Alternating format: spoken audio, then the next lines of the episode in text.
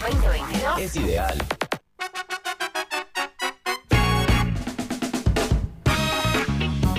Y a esta hora, como cada viernes, tenemos el resumen de Darregueira Noticias con Alberto Ir. Le damos la bienvenida. Buen viernes.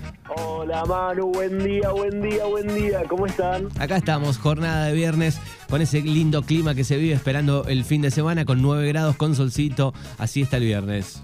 Qué lindo el solcito. Bueno, el lunes empieza el frío de nuevo, ¿eh? No me digas, no me digas, Alberto. Sí, no, no, estaba mirando el pronóstico y vuelve la ola polar en la regueira a partir del lunes a la noche. Así que abrigarse de nuevo, ¿eh? porque el fin de semana, bueno, mañana y el domingo va a llegar a los 18 grados más o menos. Así que está bueno, ¿eh? Bueno, así que máximas estoy viendo la semana que viene de 9, 8 grados, por lo menos lunes. Eh, pero claro, el, el menos 2, el menos 1 está presente. Tal cual. Para semana eh, complicada la que tuvimos los dos, ¿eh? Porque yo imagino que vos estabas festejando el miércoles, diciendo, oh, mira, mira, mira, están bajando la pelota de la luna, ¿no? De, de Benedetto. No me atreví, Y- no me atreví ese día, esa noche y al otro día a gastar absolutamente a nadie porque teníamos el desafío al otro día. Bueno, y yo quiero decir que la pegué en algo. Cuando estuve allá con vos, dije, Suárez no viene si no le ganan a Vélez. Que bueno, eh, lamentablemente Suárez dijo, no voy a jugar en River, ¿no? Pero eh, te deja un poco calenchu porque si River pasaba, después declaró ayer que este, estaba como preestablecido que si ganaba venía. Claro. Igual para mí fue gol de River, ¿eh? Se los, se los comieron ahí, ¿eh? Me sigue parece que los sigue del el, VAR sigue el debate, ¿eh? sigue el debate, pero ¿qué va a hacer? Hay que dar vuelta a la página y no mirar más fútbol, esa es la más simple.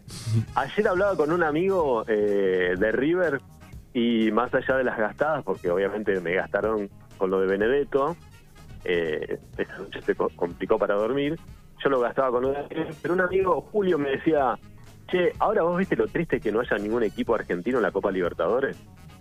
Y, ¿no? Que ni Boca ni River, ¿no? Después puede llegar a estar Vélez, pero uno siempre apunta a que Boca y River puedan estar en la final de la Copa Libertadores y no los vamos a tener.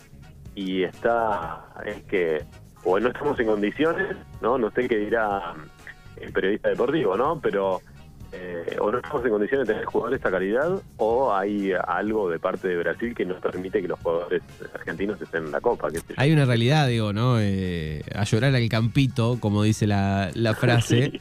Eh, ninguno de los dos equipos supo re- resolver el trámite, pero eh, cuando es tan fino el límite que este, ese gol eh, hubiese hecho que, no sé, que River vaya a los penales, incluso hasta Vélez podría haber hecho otro gol también, pero te enfrían el partido, cinco minutos, ¿no? Es un combo de cosas que deben resolver de a poquito, me parece. Sí, no sé qué, mm, qué, qué va a pasar con Gallardo, ¿sigue? Eh, no, estoy un poco desconectado con ese tema. Creo que sí, no, no, no, por lo menos hasta que termine el contrato, este, va a seguir, va a seguir. Claro, no, no les va a pasar como le pasó al técnico de Boca, a la miércoles. Y duran poco un poco últimamente los técnicos, ¿no? Duran Aunque salgan poco, sí. campeones, aunque tengan dos títulos, tres títulos, es complicado ser el técnico de Boca. Me hay muchos caciques ahí, me parece, ¿no? Está complicado, está complicado el, el armazón de atrás, el famoso consejo de Boca. Sí, yo creo que. Bueno, ves, yo a Riquelme siempre lo banqué porque me consideraba un riquelmista a la hora de decir qué bien juega al fútbol, cómo me gusta. Pero no no sé si. Viste que por ahí, por más que seas un famoso, un gran jugador, a veces la parte administrativa, ser jefe, gerente y todas esas cuestiones eh, es muy complejo. Y me parece que no sé si está llevando bien el tema de eh, poder este, manejar el- un club, ¿no? Como Boca. No sé si estás tomando las mejores decisiones.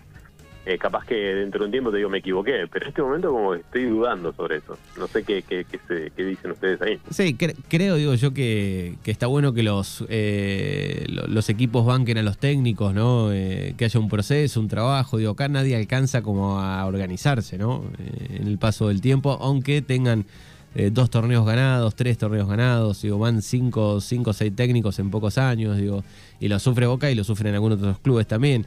Eh, justo da la casualidad que enfrente, bueno, este, hay un ciclo como el de Gallardo con mucho trabajo, con muchos años, eh, pero también fue bancado por los logros, ¿no? Va, un poco de la mano. Y sí, ahora hablando de equipo y de fútbol, ¿cómo está el Lobo? Gimnasia está a pleno el fin de semana, ¿no? Transmitió la radio.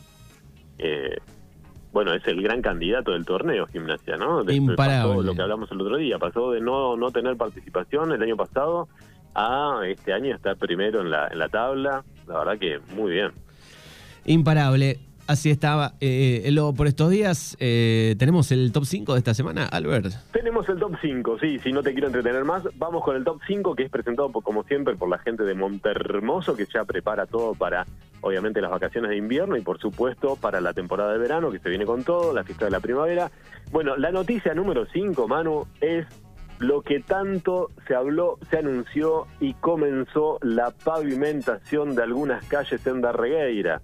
Eh, así que bueno, la empresa Carretera 2000 retomó los trabajos de la pavimentación de la localidad. Así que eh, vamos a ver eh, cómo viene, porque se están trabajando en las calles Colón, entre Rivadavia y Congreso, Congreso entre Colón y Libertad, Güemes entre Colón y Libertad, y por supuesto, bueno, seguramente se van a sumar algunas más, como Zarratea, como San Martín y este, Las Heras. Así que bueno, vamos a ver cómo está, cómo va a quedar eso, ¿no? Porque cada vez que se hace la, una pavimentación o una reparación de las calles, al tiempo empiezan las quejas de los vecinos de que no estaban eh, bien hechos o el trabajo había sido algo por arriba. Esperemos que esto no pase, ¿no, Manu? No sé qué información tenés vos ahí, pero bueno, es una gran noticia que se empiece a repavimentar las calles que de tantos años que la gente espera, que el vecino espera. Y por otro lado, también es, bueno, ojalá que toda esta inversión dure un tiempo largo, ¿no? Exactamente, es así, ojalá que lo hagan bien. Puesto número 5 de esta semana llega el número 4 de Arreira Noticias. El puesto número 4 es un gran triunfo de los chicos del Colegio Agrotécnico que en handball ayer eh, Darregueira pasó a Mar del Plata. Así que el equipo de handball del Colegio Agrotécnico San José Obrero, que el otro día hablaba con el, eh, la gente del colegio, con Celestino, eh, que dice, bueno, los chicos le va a ir bien. Bueno, tenía razón Celestino, ¿eh?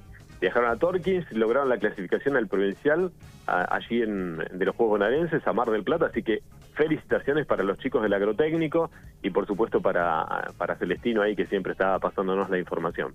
Muy bien, el puesto número 3 de esta semana. El puesto número 3, atención Manu, me parece que vos si vas a Bahía hay algunos médicos que no te van a atender, ¿eh? porque hay médicos en Bahía Blanca que se niegan a atender a peronistas. ¿eh? Peronchos acá no quiero en mi consultorio. dijo, no te quejes que bastante curran ustedes con la salud, dijo el médico. La medicina en general deja mucho que desear, sobre todo en los últimos años.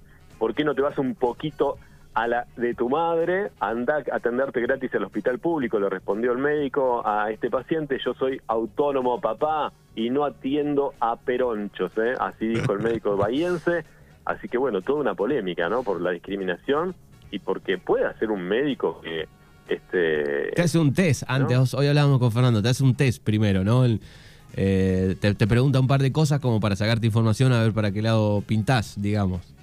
Claro, el médico, los médicos, hablo desde mi ignorancia, los médicos no juran por una ética que tienen que atender a todo el mundo. O sea, ahora si sos peroncho no te, no te atiende. ¿Cómo es?